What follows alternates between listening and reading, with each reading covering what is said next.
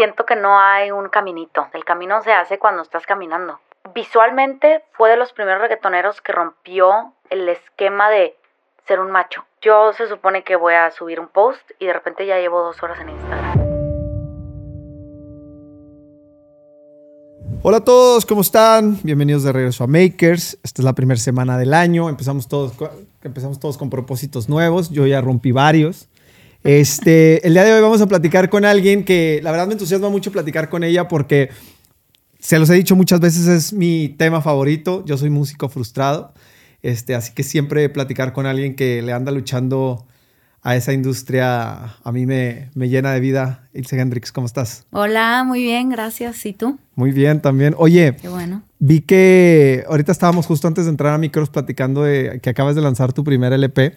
Sí. ¿Qué se siente? es. Eh, increíble, la verdad, porque el proceso de hacer música es muy largo. Entonces, de lo que te tardas en hacerlo hasta que sale, ya es. Los artistas siempre vivimos como cierto, como pasado, porque sale, la gente lo escucha por primera vez, pero es algo que uno lleva trabajando a lo mejor y un año o dos años. Sí, claro. Entonces, la verdad es un proceso muy, muy, muy padre. A mí me encanta grabar, pero pues feliz de que haya salido, que haya visto la luz. ¿Tienes algún tipo de ritual? O sea, ¿trabajas mejor de noche? ¿Trabajas mejor de día? Luego a los músicos les gusta como más encerrarse de noche en el estudio, ¿no? O sea, ya que no suene tanto el teléfono ni Sí, sí. cosas. Yo tengo etapas, como que antes era muy nocturna y me dormía muy tarde, Ok. Justo haciendo música, produciendo, me quedaba en la compu y así. Y ahorita creo que me gustan más las mañanas. Pero siento que es algo. Sí, es como una etapa mía, pues no. Me gusta también en la mañana sentarme. Tengo mi, mi home studio en mi depa, tengo un cuartito. Justo hace como. Lo tengo desde hace dos meses. Antes yo tenía. O sea, es juguete nuevo. Sí, exacto. Estoy feliz porque antes lo tenía en, en mi cuarto. O sea, siempre grabo en otros lados, pero para preproducir o hacer maquetas o así. Está en mi cuarto. Y ahora ya lo separé. Tengo mi un cuartito con donde puse ahí pues mi escritorio, mis monitores, tengo unos paneles justo así como, como estos. Y me encierro. Me encierro ahí a pues a jugar. Sí. Oye, ¿hay, hay alguna parte? Porque eh, una de las muchas caras que tienes dentro de la música, no solamente cantas, este, aparte le mueves a la mezcla, este, pero aparte produces. eh, ¿hay, alguna, ¿Hay algún sector, hay alguna- parte donde te sientas más cómoda? Em, cantando es donde me siento más cómoda. Ok. Porque fue lo primero que aprendí a hacer. O sea, yo soy cantante. Me preguntan, ¿qué instrumento tocas? Toco la guitarra también. Pero, tu Pero instrumento es mi la voz. instrumento es la voz. Sí, entonces yo creo que cantando, cuando estoy grabando, me encanta el proceso de, de la voz. Me gusta mucho. Y me gusta también cantar en vivo. O sea, cuando ya estás el show en vivo. Sí. Yo soy una performer. O sea, a mí me encanta el escenario, me encanta cantar. Y claro que me encanta también el estudio, pero lo disfruto, lo disfruto también. Oye, fíjate, normalmente en este, en este programa platicamos mucho sobre la historia de la persona que estamos entrevistando. Entonces, me gustaría irme un poquito hacia atrás. Me encantaría entender, escuché que este, en tu familia no es que haya músicos, pero hay fanáticos de la música, Sí. o sea, gente que ama la música. Sí. Y creo que tu influencia llega a través del oído. Sí. Pero descríbeme cómo empiezas tú a tú no quedarte en esa parte de solamente, o sea, se- sí, admirar la música como lo hacemos Sí, mucho, vez de hacerla, sino a decir, claro. yo quiero hacer esto. Claro. Em, yo cuando estaba chiquita, el papá de mi papá le gustaba mucho la poesía. Ok. Recitar poemas, algo que nadie, Sí, sí. ni mis tíos, ni mi papá, ni otros primos, nadie, nada más, pues él es, era muy musical y po- ponía poemas y así. Por él me, yo me aprendo la primera canción Ok. que se llama El Jazmín deshojado, algo así de Pedro Infante, súper viejita. Ok. Entonces la canto en las reuniones familiares y así. Mi papá también es muy musical, Ok. súper, es melómano. O sea, ahorita que venía para acá, estaba en Spotify buscando canciones, literal. Ok. Se mete, escucha y todo. Bueno, Entonces empiezo a cantar y estuve aquí en Torreón en una academia, en varias, pero en la que más duré porque fue la que más como que hice clic y me gustó el, el proceso de estar ahí todo fue en una que se llama Tchaikovsky, Ok. de unas rusas Sí, en sí. Torreón Jardín, con Sí. una maestra cubana. Que estaban en la camerata, ¿no? Estaban en la camerata. Natalia Riazanova y algo sí, así, ¿sí, ¿no? sí, sí. Era el primer, la primer violinista de, de la camerata de Coahuila. Y mi maestra Lourdes, que mm, cubana, cantante, no tengo idea de qué estaba haciendo aquí en Torreón, pero aquí estaba. Ok. Y entonces ahí duró como cinco, cuatro o cinco años cantando ópera, pero pues yo no quería dedicarme a cantar ópera. Ok. Quería hacer pop, no sé, o sea, o, o es yo escribir mis propias canciones. Todo ese proceso a mí Sí, me, sí. Me, me- me causaba como mucha mm, curiosidad, eh, justo cómo, cómo hacer que un sonido, pudieras hacer una rola tú de algún sonido, ¿sabes? O con varios sonidos, como un rompecabezas Sí. ese proceso. Entonces la verdad es que llega momento de estudiar carrera y empiezo a ver universidades de música, o sea, como... Ok. eh, y acabo metiéndome a una que se llama Fermata, que está en la Ciudad de México. Ok. Y la verdad es que no me gradué. Estuve dos años, no me encantó el sistema educativo, las cosas, no sé, o sea, yo soy muy intuitiva y puedo- muchas cosas de las que sé las aprendo yo. O sea, hay muchas herramientas, entonces realmente si tú quieres saber de algún tema o algo, lo investigas porque la información ahí está. Es que aparte siento también como que cuando estás estudiando este tipo de carreras, eh, ya tienes ganas de salir a, a- a- Sí, a de hacer hacerlo, algo, ¿no? de- o sea, de crear algo, de, de- de comunicar, no sé, y a lo mejor en el... O sea, obviamente el colegio y la universidad son herramientas que Sí. sirven muchísimo, pero no digo que necesariamente en el rubro en el que yo estoy, estando ahí, o sea, puedes hacer también cosas sin estar ahí, ¿sabes? Muchas Claro. otras cosas.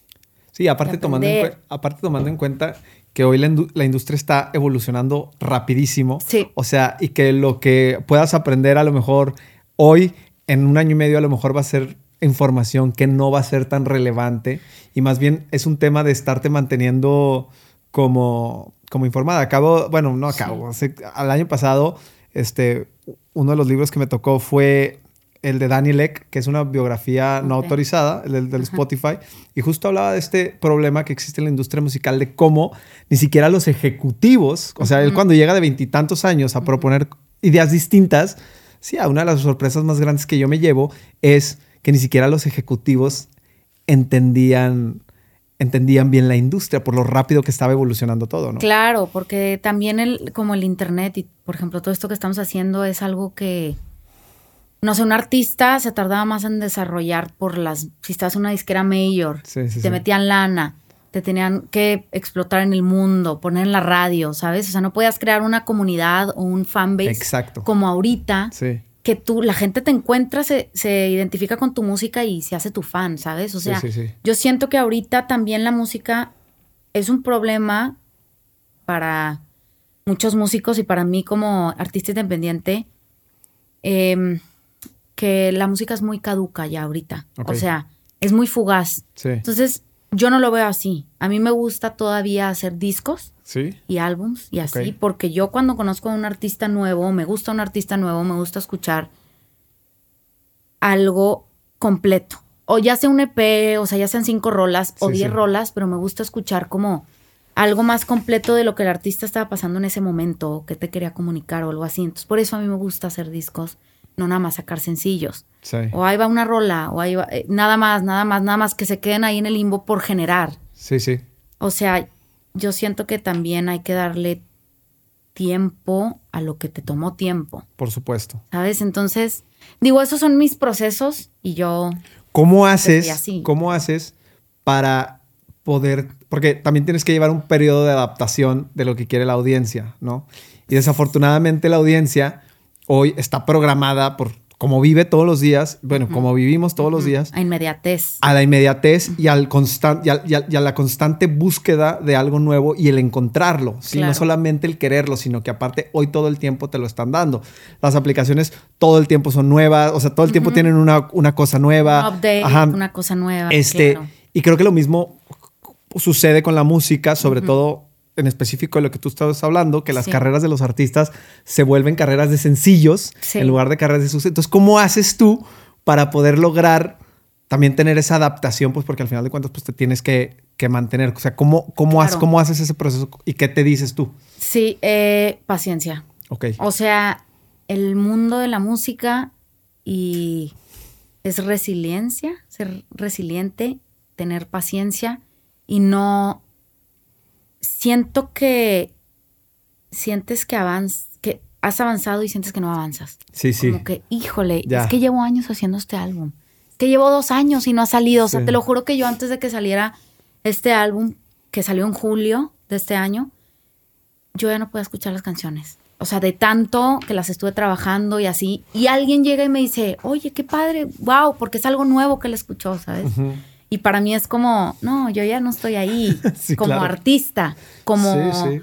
creadora, como compositora, como para hacer, yo ya quiero, yo ya quiero experimentar algo nuevo, quiero hacer algo nuevo, ¿sabes? Sí. Entonces, yo siento que es decirte a ti mismo como paciencia, todo es un proceso, o sea, para llegar de A a B hay un proceso. A veces a la gente se le olvida eso, que siempre hay un proceso de por medio en donde sea. Y yo también hablo con la gente que le gusta mi música, o sea, con que me escuchan, trato de, de justo comunicar eso, ¿sabes? Ok. de, oigan, pues es bonito porque mi música también, yo siento que es un poco más de nicho, o sea, no es algo tan mainstream, tan pop y así. Me encantaría, yo siempre estoy experimentando con la música, pero siento que también lo que yo hago, la gente, tam- la gente que me sigue sabe, ¿no? Ok.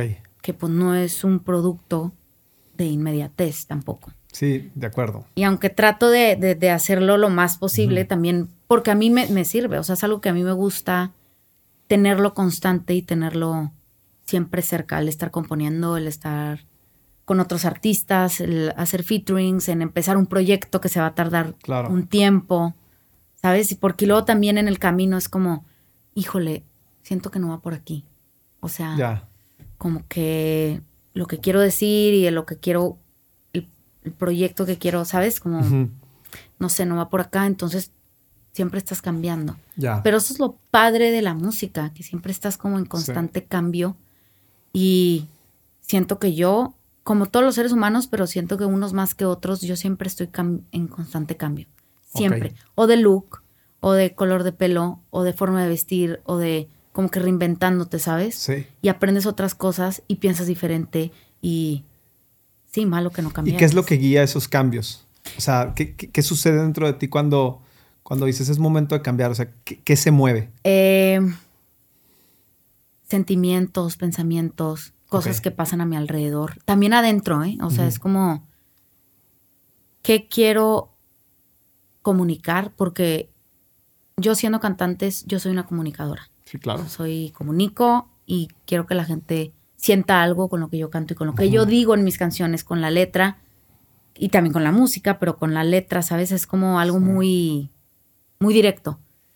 Entonces, pues eso más que nada, más que yo decírmelo a mí, más bien es algo que se da y que a mí me ayuda. O sea, es algo de yo no sentirme estancada Ya. como, como creativa, como persona, como... Oye, No y por ejemplo, eh, ¿cómo sientes de parte de la audiencia esos cambios? O sea, porque no, no, no es sencillo, ¿sabes? No. O sea, hay como una línea muy delgada entre estos artistas que de repente logran irse como, o sea, que se ponen camaleónicos y van ahí navegándole, Sí. pero creo que tiene que ver mucho con qué tan auténtico es, ¿no? Sí, exacto, que se sienta real, ¿no? O sea, también hay veces que se nota cuando algo está hecho por la inmediatez o por nada más hacerlo a algo O que... porque están perdidos. o porque están perdidos también. Pero mira, de muchos artistas que me gustan tienen un es- un- una línea en el estilo, pero alrededor siempre hay cambios. O sea, porque no te puedes quedar igual. Sí, sí, de acuerdo. No se puede ni musicalmente ni nada. Y hay a gente que le gusta y a gente que no le gusta. Pueden llegar nuevos fans, puede llegar nueva gente, puedes Sí. expandirte.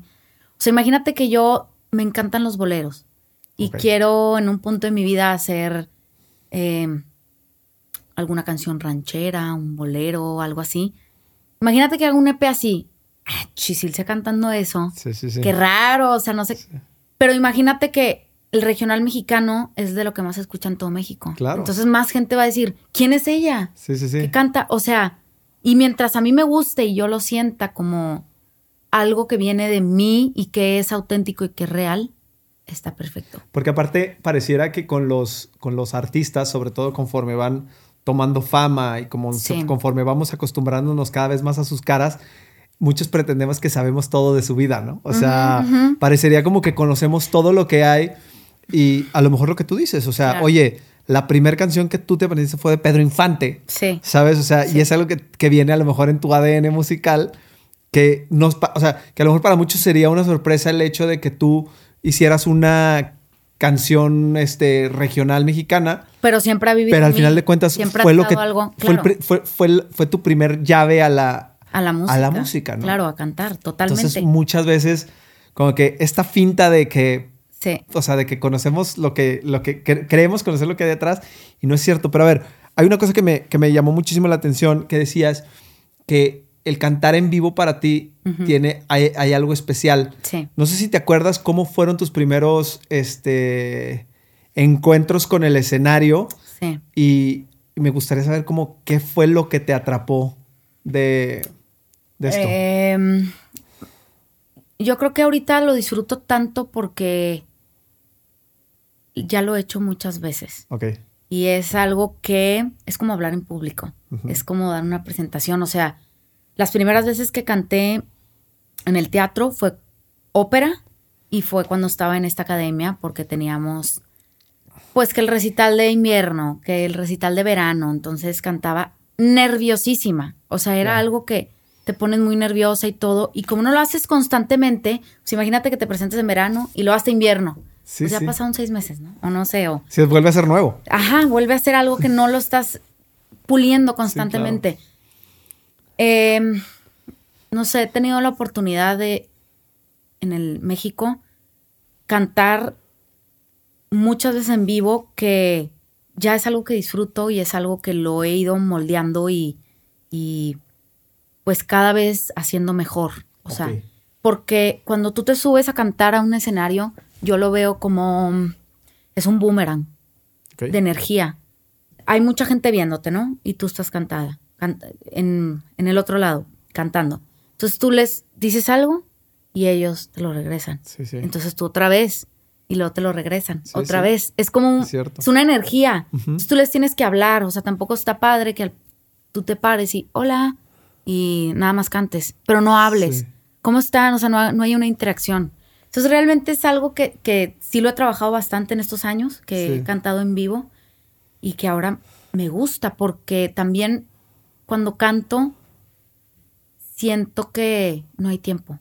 O sea, como que nada más estoy ahí. Ya. No estoy pensando, no sé, nada más y, y lo disfruto demasiado porque es algo que lo, lo hago bien y me gusta. Sí. Entonces, hay muchos amigos que cantan que no les gusta ser performer.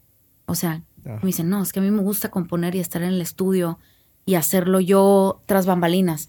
Y ya cuando llega la hora de en vivo, de no me gusta tanto porque Ajá. soy inhibido, eh, no sé, como que no disfruto tanto el, el contacto con la otra gente, ¿no? Porque aparte se requiere de dos talentos, se requiere la parte musical y lo que tú dices, o sea, saber levant- saber manejar a una audiencia no es sencillo, ¿no? Por ejemplo, o sea, no, sé, No, me y parece hay que audiencias de todo, ¿eh? de todo, de todo y Unas nunca que bailan, otras que no bailan, que te pelan, que no te pelan. Sí, totalmente.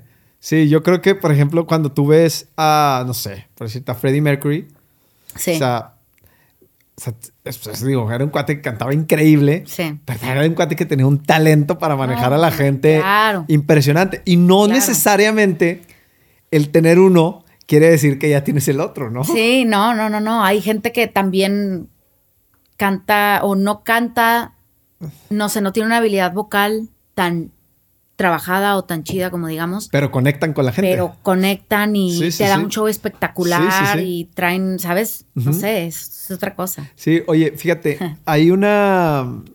Este, pensando un poquito en, en esta parte de, de lo que haces en vivo y ahorita que me hablas de la parte de cantar, también le mueves a las tornas, ¿no? O sea, También. sí. Sí. ¿Y, cuál- cu- y ahí cómo, o sea, cuál es la dinámica? Porque es un poco distinto, ¿no? Sí, de hecho, antes de yo tener mi proyecto como Ilse Hendrix y sacar música ya en, en las plataformas y grabar en un estudio y todo, yo viví, después de prepa me fui un año a Estados Unidos y regreso aquí a ¿A Torreón. dónde te fuiste? A Nueva York Órale, qué bien. y a Virginia. Órale, qué padre. Sí, ahí estuve de, pues, de trotamundos. Ok. que es importante. Sí, claro. Importante porque vas adquiriendo Sí, distinta totalmente. información Y- enriqueciendo tu cultura. Claro, y independencia y muchas sí. cosas. Bueno, regreso a Torreón y estoy aquí como unos dos meses, noviembre y diciembre, y en enero me iba a ir a, a la- a vivir a la Ciudad de México a estudiar enfermata. O sea, empezaba, mi carrera empezaba en enero, entonces estuve aquí un rato y conozco a un amigo que me enseña a mezclar aquí en Torreón. Yo de que quiero mezclar, quiero mezclar, ¿quién me enseña? Yo tenía que 10, 20 años. Sí. 19, 20. Y mm, pues me da unas clases y realmente mezclar es tener ritmo y saber contar. Porque Sí. la música es matemáticas, ¿sí? Sí, sí, sí. Entonces es por tiempos. Tiempos, cómo se divide una rola, en dónde va a entrar.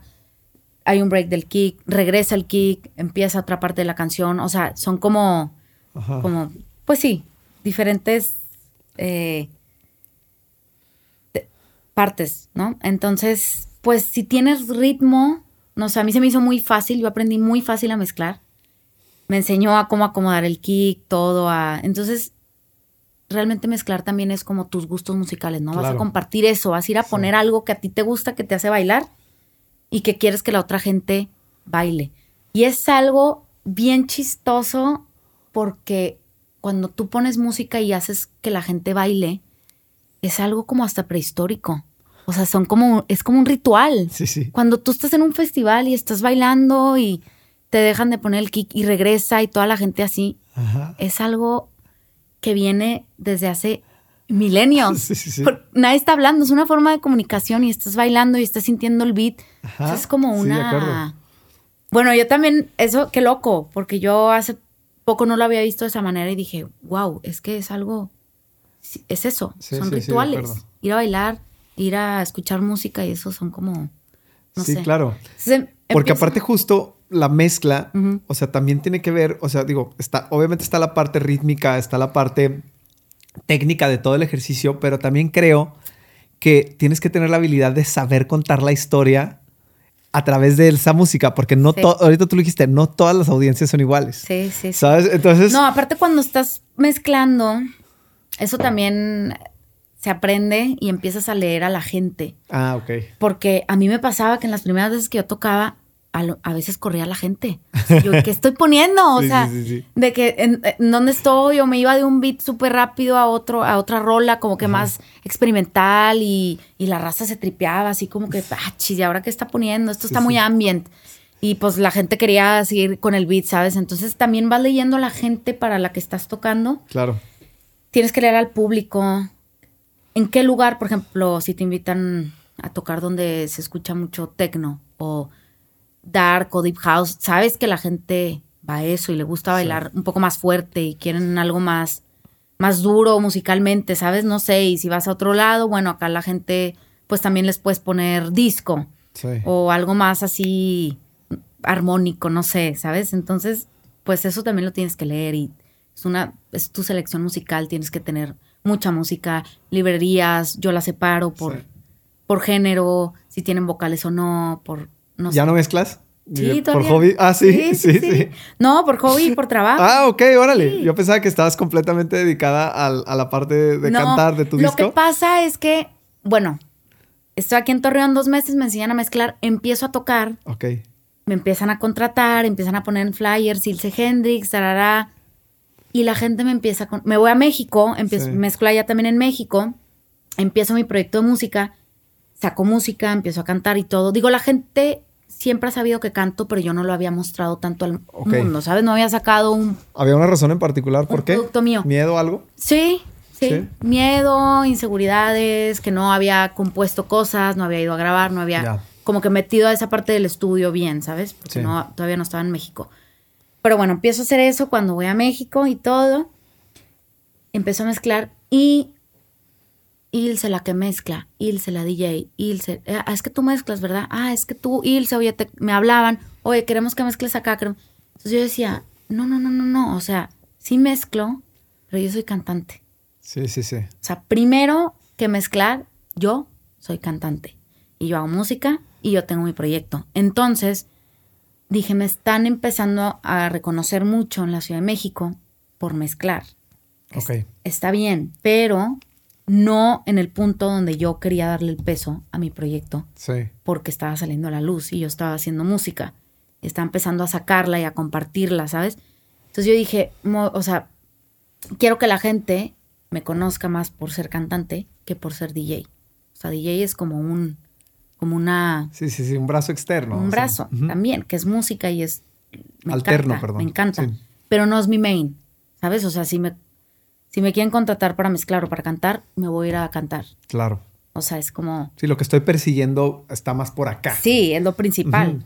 Entonces, pues le empecé de dejar, de dar peso a eso y más peso a la música y a mi proyecto de cantante. Entonces, como que eso, y ahorita ya es totalmente diferente. Sí. O sea, ahorita, pues ya la gente es como, es cantante, Sí. ¿sabes? Y lo que yo tran- transmito y todo. Oye, por lo general, cuando uno está persiguiendo algún sueño, cuando quiere hacer algo, pareciera como que como que la vida te invita, ya sabes, o sea, por decirte, tú quieres aprender a mezclar y la gente te empieza a decir, ah, vente, yo te enseño, te das cuenta que empiezas a aprender rápido, te empiezan a contratar y así.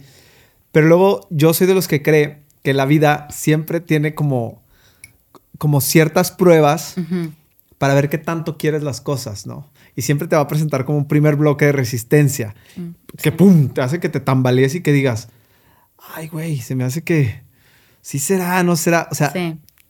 ¿cuál podría ser- haber sido el tuyo? O sea, donde no solamente es que te presente un momento difícil, Sí. sino donde realmente haga que te cuestiones Sí. si es lo que quieres, ¿no? Claro. Em, cuando saqué mi primer EP, mi primer EP está en inglés, Sí. todo en inglés. Y está muy alternativo.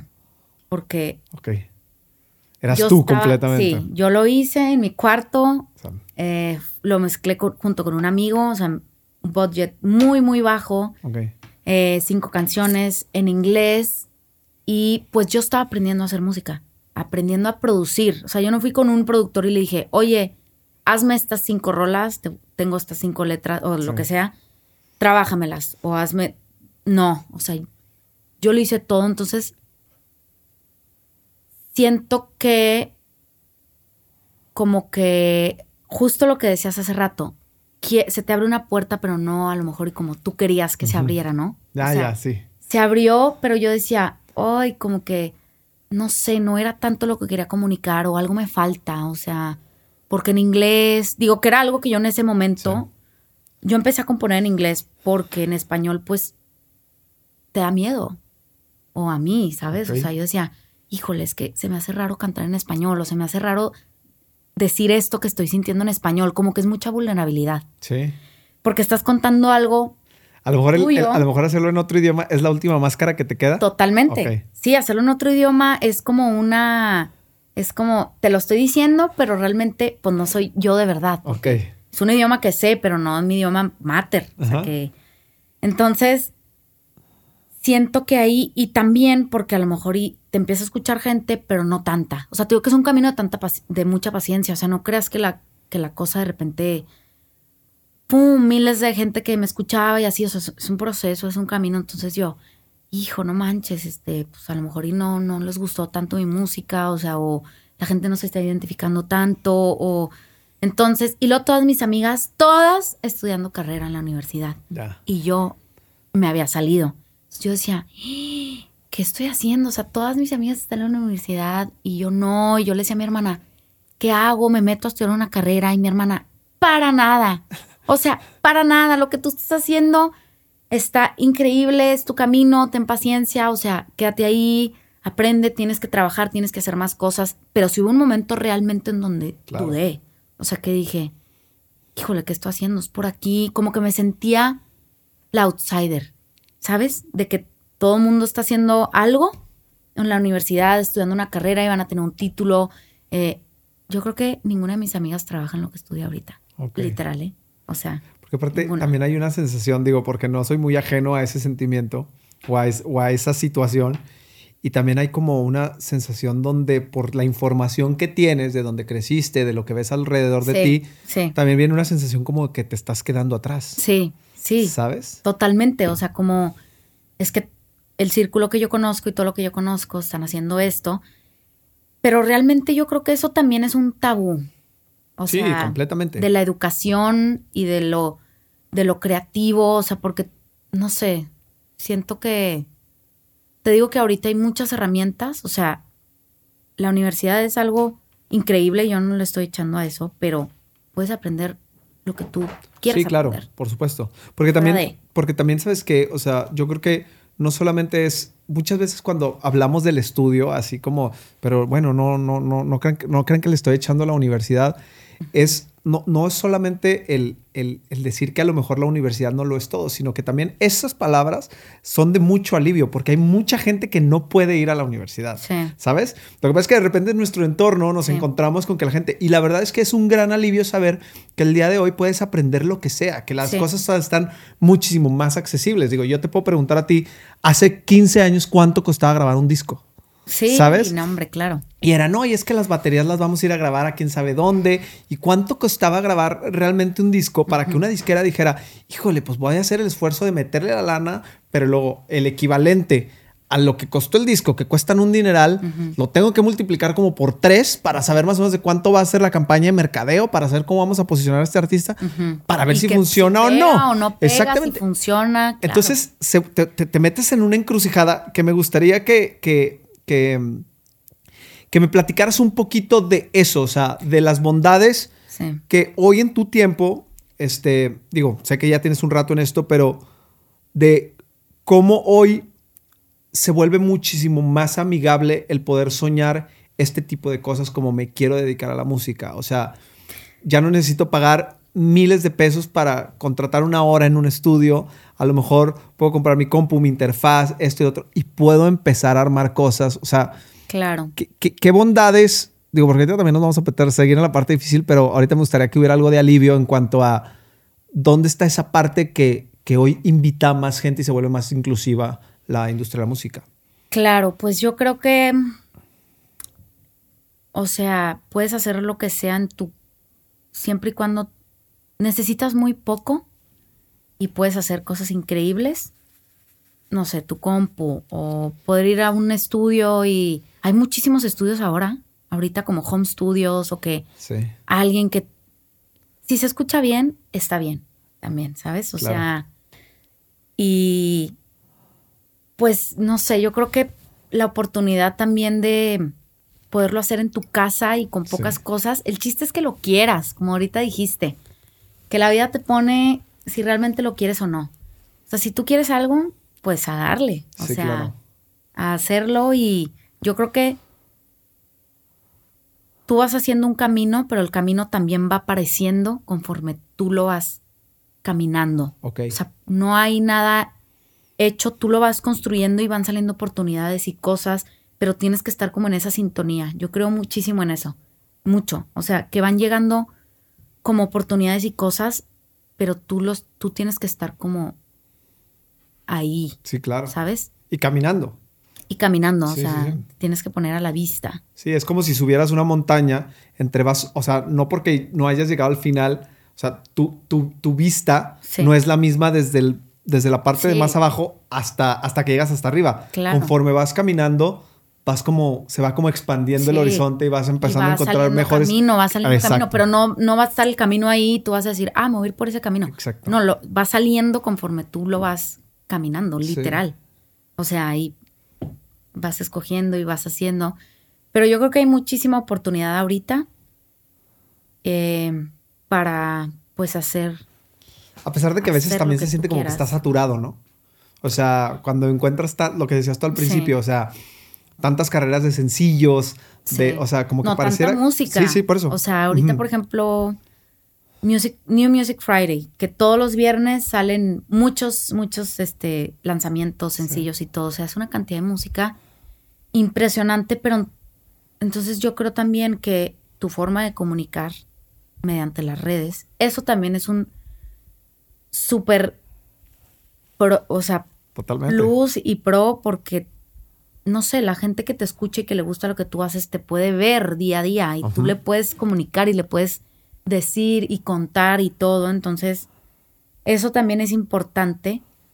No importa que haya miles de artistas, o sea, con que los que te les gustas tengan una conexión real y se comuniquen con tu música o se sientan algo, está increíble. O sea, no sé, mucha gente se deja llevar un ejemplo en Spotify por los monthly listeners.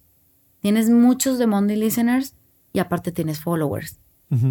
Lo que es muy importante son los followers, porque es gente que ya te dio seguir. Sí, sí, los sí. monthly listeners suben, suben y bajan.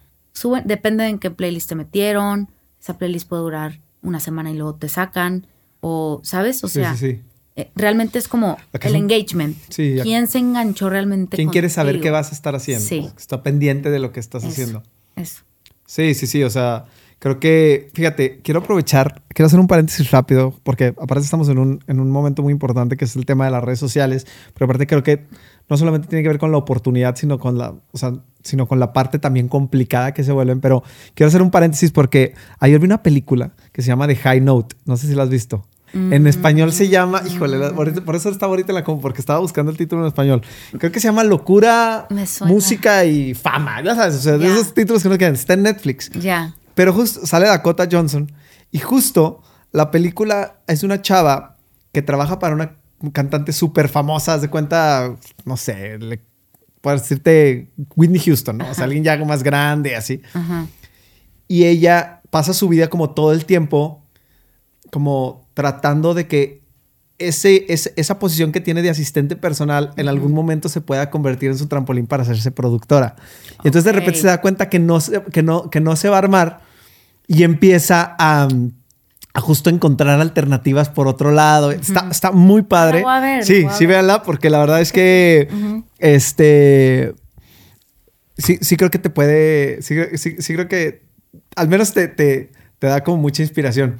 Ok. Y regresando un poquito al tema de las redes, que creo que hay muchas cosas importantes como, como esto que tú dices, la inmediatez, el contacto con el público, el poder estar sacando este, eh, tu música y ya no tener como, este, como esta, estas amas de llaves que eran las, Sí, las las disqueras, disqueras. sino que puedes entrar en contacto como directo con, con tu audiencia.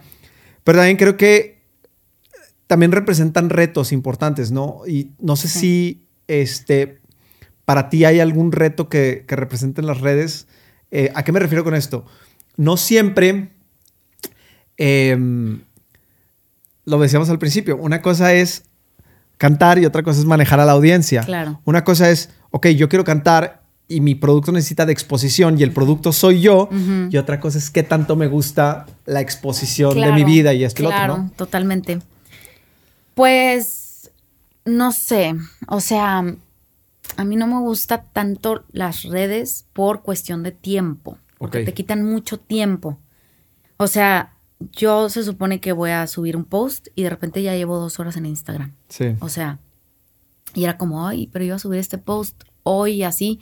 Y también la inmediatez de las redes, que tienes que sacar cosas como muy rápido y si no el algoritmo, lo que me, hijo, lo que me choca es el algoritmo. Todos lo odiamos. Lo, lo odio, lo odio porque realmente hay gente que Sí. te sigue y que a lo mejor ya nunca le Sí, vuelves sí, a salir, pero que era alguien que pues sí le gustaba tu le gusta tu contenido, a, ah, ya me volvió a salir, ¿sabes? O sea, no sé, tengo amigos de que, oye, tengo años que no me sales en mi feed por, o sea, es Exacto. como Y sobre todo en Instagram. sobre todo en Va- Instagram. va- queremos hacer la denuncia en este espacio. Sí, sí, pero pues es un arma de doble filo. Ajá. las redes. Siento. Porque como siento que es muy peligroso en cuanto a que mucha gente, o sea, no sé, que mucha gente se cree todo lo que hay ahí, las vidas de las personas y cosas, y te da un feeling de vacío de por qué yo no tengo eso, porque la vida de esta persona está bien padre y la mía no, o sea, como momentos de comparación. Y también como trabajo y como herramienta para promocionar algo y para comunicar algo, es muy bueno también. Claro. Entonces yo siento que es un arma de doble filo porque a la gente que cree que en Instagram es verdadero, no es. No lo es al 100%. O sea, no lo es. La gente, la mayor parte del tiempo sube cosas bonitas, positivas, pero pues todo el mundo tenemos... Sí, dicen que son los mejores cinco minutos de cada quien de su vida, ¿no? Claro, otras cosas en, en la vida que pasan, otros momentos, otros Sí. que, hay que hay que entender, hay que tenerlo presente cuando Sí. vemos eso, ¿no? Sí, a mí fíjate que una de las cosas que me pasa, sobre todo en Instagram, porque Instagram a mí lo que me pasa es que es la red que yo más disfruto usar para mí, pero es en la que más me choca publicar. O sea, porque creo que no le sacas el mismo provecho que le sacas a las demás. Aunque el público, yo creo que el más noble está, En está en Instagram. Instagram, porque todo lo que es TikTok, Twitter, o sea, no. O sea, te- vete por la sombrita porque si no te... Hace poquito mm, volví, a- aterrizan. volví a Twitter. Hace poquito volviste a Twitter. Oye, ¿y TikTok este lo usas o no? Casi no, ¿No? no. Hasta también me metí hace poco, hace como Sí. tres meses y lo dejé de usar otra vez. Sí. Como que no me, engan- me engancha, pero luego sí. lo dejo Lo otra que pasa es que para distribución creo que es la que más funciona y sobre Sí. todo con los músicos que aparte pueden poner su música ahí y todo. Totalmente, sí, creo totalmente. Es un y arma por ejemplo, increíble. ahí el algoritmo es diferente porque no sabes cómo funciona el algoritmo. O sea, Ajá. te puede hacer algo viral, una rola del Sí. 2000 y tú dices, ¿cómo? O sea, yo creo que el algoritmo de TikTok funciona diferente a los otros y por eso algo que se hace viral, no sabes cómo se hizo viral, es como Exacto. por, o sea, se puede Sí. hacer algo de que tiré esta taza y se hizo viral. Puedes subir el mismo ¿Cómo, video dos veces y uno funciona y el otro no. Sí, exacto. sí, Sí, yo creo que es, es bueno, o sea, está divertido, nada más que no, no le he dado tanto tiempo. Y que justo uno de las broncas que tiene Instagram es que lo que empezaron a querer hacer fue empezarse a parecer a TikTok Sí. en, en temas de algoritmo. Sí. ¿Sabes? O sea, que Sí. te viera mucha gente, porque lo que, lo que TikTok hace es que te da una exposición tremenda y no necesariamente es gente que siempre va a estar pendiente de tu contenido. No, es como te dio una Ah, reacción es- viral Ah, Exactamente. y ya, pero tuviste un video viral. Exactamente. Y e entonces Instagram empieza a tratar de hacer lo mismo. O sea, de decir, no, entonces ahora lo que viene es el video. Entonces hagamos que todo mundo lo vea, este, que, que mucha gente lo vea, pero yo creo que en Instagram, la forma en la que la gente usa Instagram, porque yo creo que la gente que tiene TikTok por lo general también tiene la su cuenta de Instagram, pero yo creo que el uso que le da es distinto, ¿no? O sea, tiene que ver más con lo personal, Sí. acomodas las cosas que te gusta, Sí, guardas Yo creo que TikTok carpetas. es más de chistoso, más de hacer. Sí, y, y últimamente está empezando a ser más este how to, ¿sabes? Como, o sea, como tutorial, así de que Ajá. cómo hacer esto, cómo hacer Sí, aquello. sí, sí, no sé, es raro, pero, pero la verdad es que es una herramienta que también, y, es- y por ahí va mi, siguiente pregunta, es que también son las protagonistas de que todo pase muy rápido. ¿no? También, porque O sea, no solamente aceleran su industria, sino que aceleran la tuya, la totalmente. mía. O sea, TikTok son videos de 15 segundos Sí. y estás así, eh, así y así y así, te sale otro y otro y Sí. otro. Entonces también, también, yo creo que, o sea, químicamente te hace algo en el cerebro. sí, totalmente. Te genera sí, sí. dopamina o yo no sé, porque te quedas ahí enganchado. Sí, claro. Entonces, y tu cerebro también quiere inmediatez. O sea, quiere más. Y se tarda tantito en cargar y es como, ay, ya se tardó en cargar. Sí, sí, no sirve este mugrero. No sirve. no han pasado ni cinco segundos. O sea, es como. Sí, sí, sí. Y te quedas pensando y dices, güey, what the fuck. O sea, porque. Sí, claro. Tipo, re- relax, ¿sabes? O sea, Sí. pero. Pues sí, te digo que es un arma. O sea, es, es como que. Pero tienes que estar ahí, ¿no? O sea. Sí, no. ¿Por qué no? Mm, porque. mm, no sé. O sea, siento que el. ¿No te pierdes si no estás? No. Siento que no. Como Más músico, bien- como... Más bien ganas más, pero no, no, no, no pierdes si no estás. Simplemente no estás a lo mejor utilizando eso para expandirte más. Ok. ya, pero ya, no ya. estás perdiendo, Ok. más bien te estás quedando. O sea, sí puedes tener una carrera en la industria de la música Sí. sin tener presencia en redes sociales.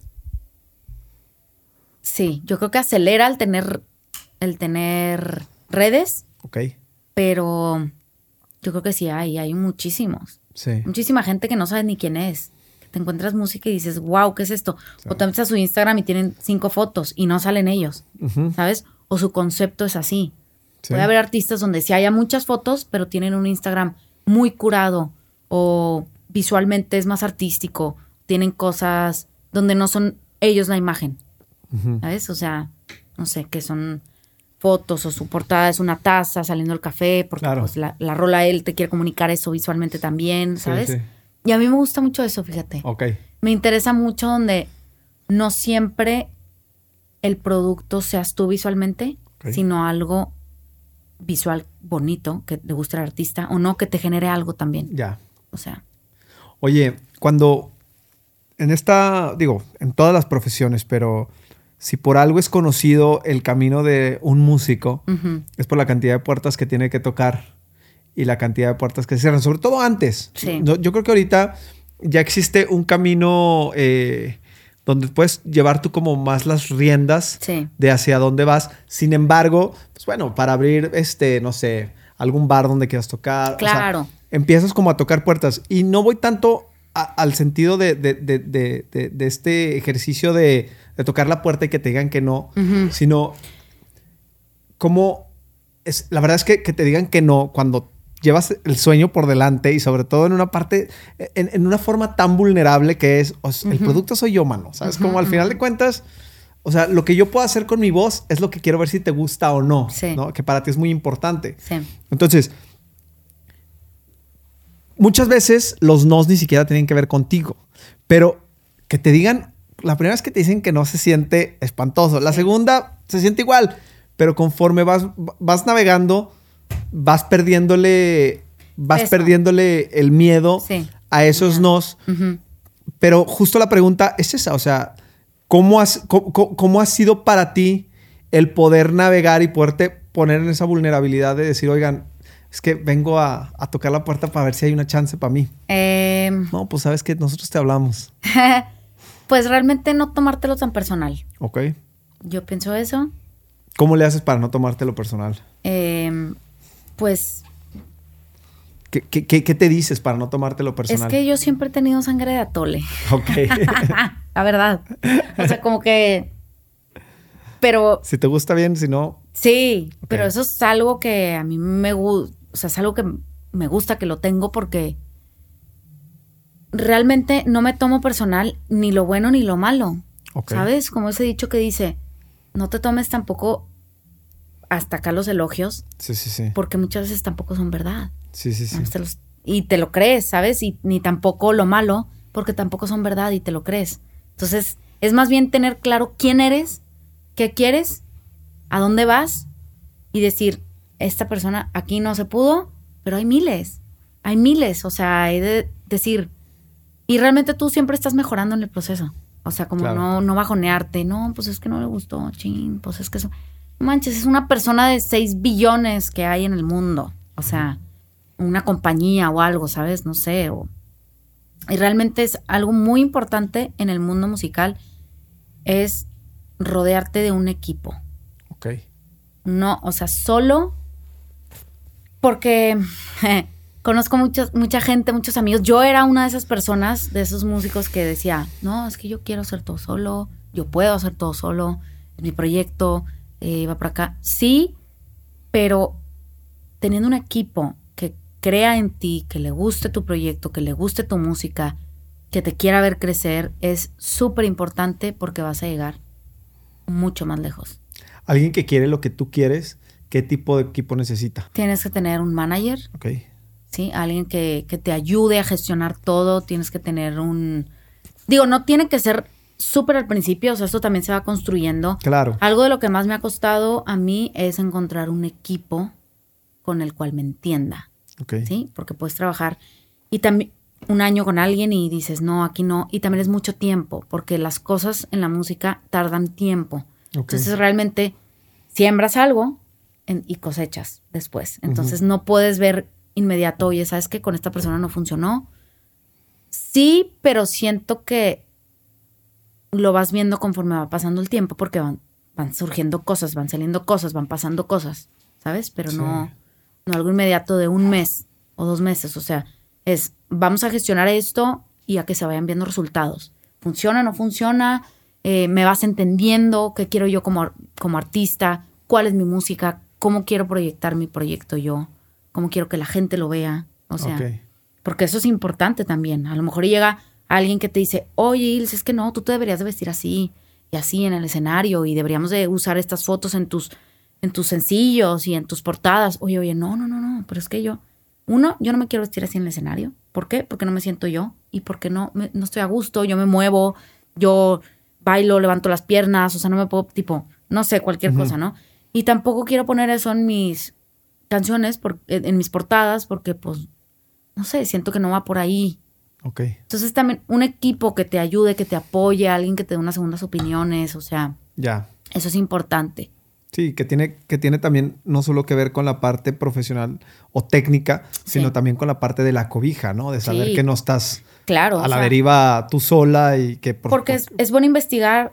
Algo que me ha servido mucho a mí es este investigar artistas que me gustan, gente que admiro, Ya. investigar su historia, cómo le hicieron para llegar hasta ahí, qué se inspiraban, en qué se inspiraban, con quién trabajaban, qué tipo de equipo tenían. ¿Sabes? Como que todo eso te va dando una idea de cómo construir, qué, qué, qué quieres tú, cómo lo que lo puedes construir, cómo lo quieres construir. ¿Sabes? ¿A quién O admiras sea, tú? eh, pues a muchos artistas. Me gustan mucho, mm, no sé, Dualipa. O sea, alguien, alguien que la está rompiendo ahorita. Sí, no, y no me refiero a quién admiras en tema gusto musical, sino... Sí. No, de quién- cómo ha manejado su carrera, por Exacto. ejemplo. No sé. Dualipa, aparte de ser música, es como humanista.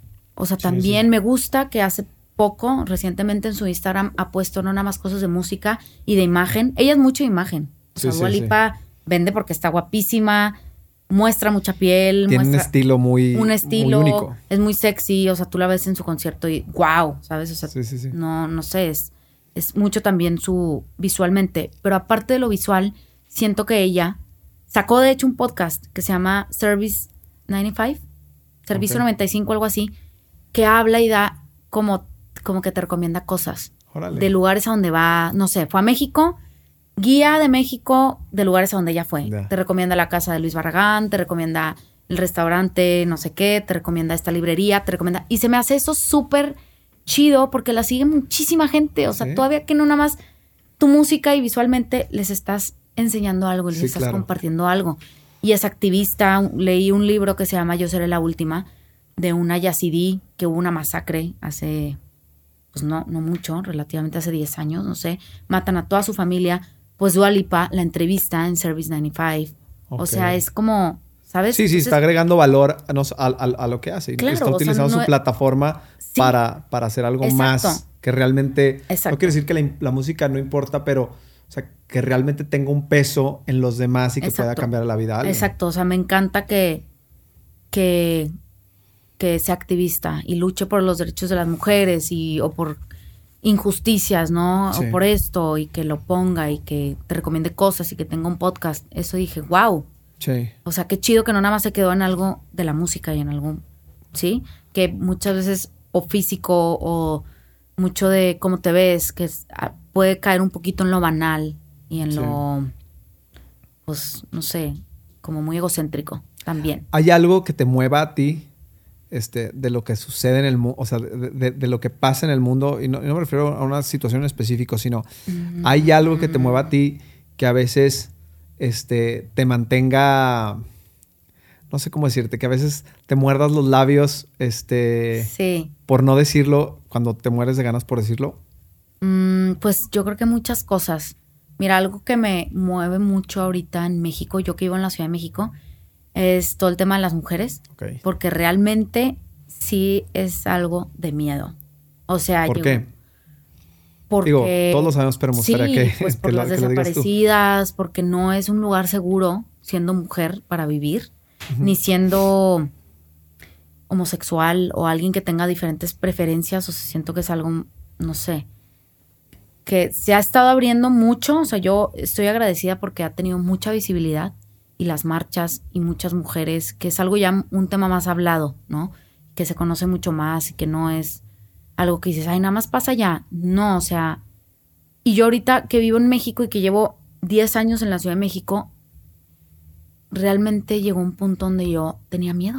O sea, y yo dije, "Co- es que es horrible vivir con miedo. Sí. O sea, es horrible, algo que nunca me pasó aquí en Torreón. gracias a, Dios, no sé, que viví en un entorno muy chido, en un pueblo más, pero digo, es una ciudad mucho más chiquita, ¿no? En Ciudad de México tienes 21 millones de habitantes, no sé. Pero realmente salir y tener miedo y decir, cualquier, o sea, hoy puede ser que algo me pase, ¿sabes? Sí, claro. Agarrando un Uber, caminando en la calle, ¿sabes? Es, es feo, es feo y hasta que uno no lo vive, no tiene idea de la magnitud del, de, lo que es, de lo que es como el problema, o sea, lo que está pasando. Yo creo que eso es algo muy importante en el mundo en general. Siempre va a haber injusticias y siempre va a haber cosas, pero yo creo que teniéndolo consciente y tú haciendo algo bueno o que tú sientas que es bueno, es, está bien. Y creo que también la globalización de la comunicación, ¿no? También. son estas bondades que traen las redes. Que ya te enteras de todo. Ajá. pero creo también que eso le ha dado a las generaciones que vienen, este, tú no eres la misma generación que yo, eres más chica, pero este, creo que yo cuando veo a las generaciones que vienen, si notas un ingrediente especial en cuanto a cómo se preocupan por los demás. Y no solamente lo ves en la gente que sale a marchar, sino ahorita tú mismo lo decías con Dua Lipa, o sea, en los mismos movimientos de los artistas hay como esta como esta sensibilidad ante tantas cosas que está pasando y sí pareciera como que, como que hay algo que, está cambiando. El otro día, mira, yo, uno, de los proyectos musicales que más me impresionan en el mundo es el proyecto de Bad Bunny. ¿Por qué? Porque yo, la verdad, a mí me, a mí me gusta todo. En tema de música, es difícil encontrar algo que no me guste, ¿sabes? Dentro del reggaetón, me parece que el proyecto de Bad Bunny no es el que más me gusta, ¿sabes? O sea, disfruto más la música de otros cantantes, pero me llama muchísimo la atención. Ajá, me llama muchísimo la atención el movimiento que tiene, ¿no? O sea, la capacidad de conexión que tiene la gente. Entonces, entras a ver su historia y te sorprendes, o sea, y dices, ok, tienen un ingrediente especial porque aparte no es solamente su música, sino es que aparte levanta la voz para muchísimas cosas, ¿no? Y eso creo que hace interesante que, que, tu, que tu generación, las generaciones que vienen, tengan esta capacidad de salir, decirlo, este, marchar, pelear, o sea, tantas cosas que, vemos en los cambios y que aún así encontramos un montón de resistencia. Sí, y romper esquemas y todo. Mira, yo creo que Bad Bunny es algo tan grande porque uno, el reggaetón te hace mover el bote. Sí. Exacto. Sí, sí, bailas porque bailas. Exacto. Es una música que neta te hace bailar. También, por ejemplo, él visualmente fue de los primeros reggaetoneros que rompió el esquema de ser un macho, de ser un reggaetonero de, eh, yo reggaetón y soy un hombre y... Como el rapero, ¿no? Así. Sí, pero muy hombre. Sí, sí. Él se metió a la feminidad y se vistió de mujer y salió en revistas vestido de mujer y se pintó las uñas y se vestía con otros colores, se ponía collares de perlas, se vistió así. Entonces eso, en primer lugar, yo es un choque. Sí, claro. O sea, como dices, un reggaetonero así, vestido así, con las uñas pintadas y así, que no traiga el reggaetonero macho hombre cantando de esto, ¿sabes? O sea, entonces ahí, no hombre, o sea, olvídate, imagínate todos, la gente gay, de otras, o sea, toda la gente que se, ya visualmente te está comunicando. Nos voltearon a ver. Totalmente. También sus letras, hay unas que me gustan, otras que no me gustan, o sea, no sé, tiene muchísima música, o sea, creo que su último álbum, creo que son 20 rolas, no sé cuántas, o sea, es featurings muy buenos. Me gustó que le dio apertura y visibilidad a muchas bandas. Sí. Buscabulla, que me encanta, de Marías, que son una bandota de LA. Son como, cantan en español y en inglés. Em, sí, o sea, su, su speech, su discurso, por ejemplo, no usa tanto las redes. Tú te metes a su Instagram y tiene cuatro posts. Sí, sí, sí. Diez. O sea, no es alguien que está con... Su trabajo habla claro. por sí mismo. Claro. ¿Sabes? O sea, sí está chido eso. Pero pues sí, también tiene un gran equipo detrás. Por supuesto. De mercadólogos, de equipo, de gente, de, no sé. Sí, sí, sí. O sea, es un gran equipo. Sí, y, te digo, y, la verdad es que creo que es esa, esa parte de, donde, levanta la voz y dice las cosas con, las que no esté de acuerdo, creo que eso es una responsabilidad que debería de tener este mucha, mucha gente y creo que el público de hoy lo aprecia mucho. Por ejemplo, en aquel en, la historia de Michael Jordan, cuando le piden que por favor apoye a un candidato que creo que iba, no sé si para alcalde o si iba para algún puesto, para, para ser miembro del Congreso en, algún, en alguna parte de Carolina del Norte, em, se rehusó porque decía, no, es que también los republicanos compran tenis. O sea, sí me explico, o sea, como que ponía el interés ah. primero que, que, que, realmente el poder generar un impacto en, en, la sociedad. Y mucha gente este, no estuvo tan de acuerdo con él, pero creo que si eso hubiera sucedido hoy, con la, o sea, con la comunicación que existe, pues a lo mejor no le hubiera ido tan bien como, como la libró en aquel entonces, ¿no? Sí, claro. O, o sí, o bueno, Depende de cuáles eran sus razones y motivos y todo, pero a mí me encanta que alguien que tenga poder mediático o que tenga seguidores o que tenga algo así lo utilice justo para algo más. Para algo más. Sí, por ejemplo, eh, Marlene Monroe, no sé qué dijo, yo no voy a actuar o no voy a si no dejan que esta señora negra, que en ese entonces o no los dejan entrar a muchos teatros o no los dejan, ¿sabes? No se sienta. Ah, entonces la gente como, ¿cómo? ¿Pero cómo no? No, pero es que pues ella tiene el derecho de estar aquí, se puede sentar aquí, tenía muchos amigos negros, o sea, era como algo, ah, no, entonces sí. Entonces ahí, ¿sabes? O sea, como darle apertura y todo eso. Utilizó, utilizó su, su éxito y, su, y, su, peso para, para, para algo más. Oye, y hablando, ahorita eh, entramos a todo este tema por, por preguntarte sobre, sobre el, cómo aprendiste a navegar entre los nos. Y digo, todos los tenemos. Eh, los días, ¿eh? Sí, sí, sí. no, pero a lo que voy es que todos tenemos días malos, ¿no? Este, todos tenemos días donde decimos, ¿sabes qué? Ya, el que diga no es el que más tiene. este. ¿Cómo son tus días malos? Este, ¿cómo los, cómo los vives? Eh, ¿Qué te dices? Sí. ¿Qué te gustaría cambiar? Y sobre todo, lo más importante para, para no estarte interrumpiendo es ¿Cómo sales de ellos? O sea, ¿cómo, cómo, cómo vuelves a conectar con eso que quieres? Em, yo creo que es entender, primero que nada, y aceptar como seres humanos que tenemos, no tenemos algo, no es algo lineal. Los seres humanos siempre estamos arriba, abajo, arriba, abajo, en medio, o sea, siempre es un cambio y a mí me sirve mucho que si me siento triste o estoy bajoneada o pasó algo, no estoy teniendo, no me está saliendo una rola, no estoy inspirada o algo, o tengo algún sentimiento, lo dejo pasar, o sea, no lo reprimo. Siento que eso es muy importante y que nuestra cultura no se ha enseñado tanto acá en, en Occidente a escuchar tu cuerpo, qué te está diciendo. Eso es súper importante, que muchas, el cuerpo habla y, y, la mente, o sea, tener una conexión mente-cuerpo y escuchar. Y estoy enojado, estoy enojado. Estoy enojado y estoy enojado y voy a sentir este enojo, voy a dejar que pase por mi cuerpo y lo que tenga que pasar y todo. Estoy triste, voy a llorar. No sabes lo bien que se siente después de llorar. Literal llorar, o sea, así, ¿verdad? Hay veces que yo y agarro una almohada y lloro y todo, lo tienes que sacar, o sea, está mejor afuera que, que se quede algo atorado en tu, en tu ser, en tu cuerpo, ¿sabes? Sí, sí. Y cómo salgo de ellos, yo creo que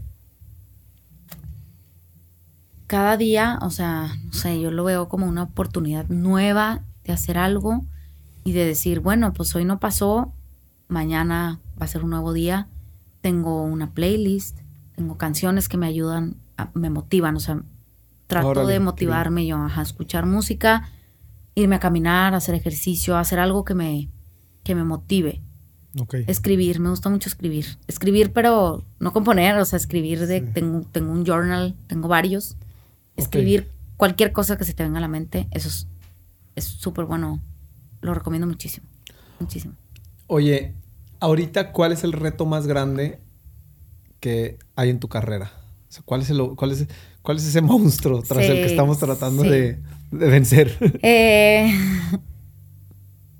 em, lo que sigue, mi siguiente proyecto después de este álbum que saqué que se llama Lo que fue.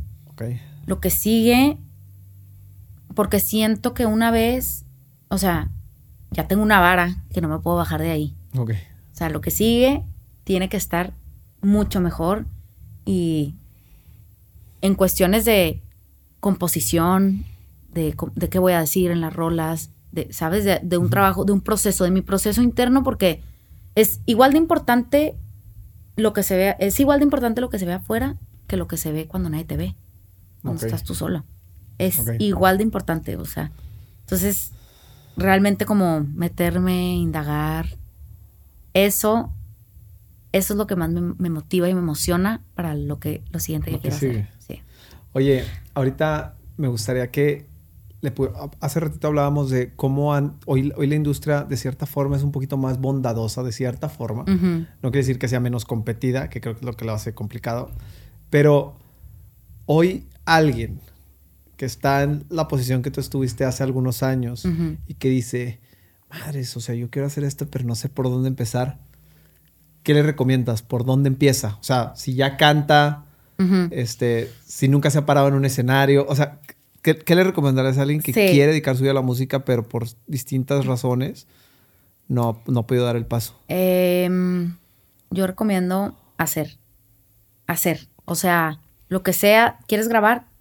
Empieza grabando poquito en tu compu, empieza tú, eh, consigue un lugar en donde tocar, tú con, tú con tu guitarra, tú con un guitarrista, para que empieces como a expandir, ¿sabes? Pero el, el doing, o sea, no te quedes en el, quiero hacer esto. O sea, Soñando. Sí, soñando. O sea, como. Eso es de lo más importante. O sea, como. Es que no hay. Siento que no hay un caminito. Es justo lo que decíamos. El camino se hace cuando estás caminando. Pero no te puedes quedar esperado, sentado, a que alguien te hable. A ver. Ay, a ver si alguien me habla para tocar. Pues claro que no. O sea, you have to put yourself out there. Te tienes que poner ahí para que otra gente te vea, para que otra gente te invite y, em- ¿sabes? Y empiecen a llegar más cosas y empiecen a salir más cosas, pero como hacer por más miedo que te dé. Eso. La geografía es importante, o sea, tienes que vivir en alguna ciudad como Los Ángeles, como México, como Nueva York, Mm, como... Sí, porque hay ciudades más exponenciales que otras. Puedes empezar en donde vives, donde sea que vives, y yo recomendaría así irte a un lugar donde haya más expansión. Ok. Sí. Oye, ¿y tu familia qué dice de todo este sueño? Mi familia, soy muy afortunada porque a mi papá le encanta lo que yo hago. Siempre le ha gustado que cante, siempre le, te digo que es melómano. Entonces, em, mi mamá es cero musical, pero pues cada quien sus, Sí, sí, sí. sus claro. gustos. Y cada uno Eh, te aporta algo. Sí, totalmente. Y pues, no, ellos felices. O sea, nunca he, de ese lado estoy Nunca has tenido resistencia. agradecida, nunca he tenido resistencia. Qué bueno. Sí. Oye, ¿y quien quiere escuchar tu música, dónde lo puede escuchar? Eh, estoy en todos lados como Ilse Hendrix, Ok, en cualquier plataforma, ok. en cualquier red, así me pueden encontrar. Ilse Hendrix las vamos a poner aquí. Ilse Hendrix. Este, que seguramente mucha gente ya te sigue porque la verdad es que este, de la gente que le he platicado que ibas a venir al podcast, no, hay, no, no he encontrado a nadie que me diga, "Ah, no, no tengo idea quién es. O sea, bien. y aparte, una de las cosas que entiendo es que la mayoría de las personas que te conocen y que conocen tu música te reconocen como alguien muy, muy talentosa. Y eso creo que es valiosísimo. Tuve la oportunidad de ver algunos de tus videos en YouTube, en Instagram. Y la verdad que se ve que cuando estás arriba del escenario, o sea, estás en tu mundo, pero al mismo tiempo de estar en tu mundo, en tu, en, en- en tu espacio, la conexión que se da Mm. con la gente a la que se lo estás transmitiendo es este es bien bonita y te felicito que por lo que estás haciendo. Gracias. este y, y bueno pues a seguirle dando. Sí, pues más que nada porque es lo que me hace feliz. así es. Y aquí se vino a ser feliz. exactamente. Pues te agradezco mucho que hayas estado con nosotros Ilse. Gracias por invitarme. al contrario les agradezco a todos los que vieron el episodio. Muchísimas gracias a Artur ahí atrás. Nos vemos la próxima semana primer semana del año. Síganle sus propósitos. Nos vemos el próximo jueves. Abrazo bye bye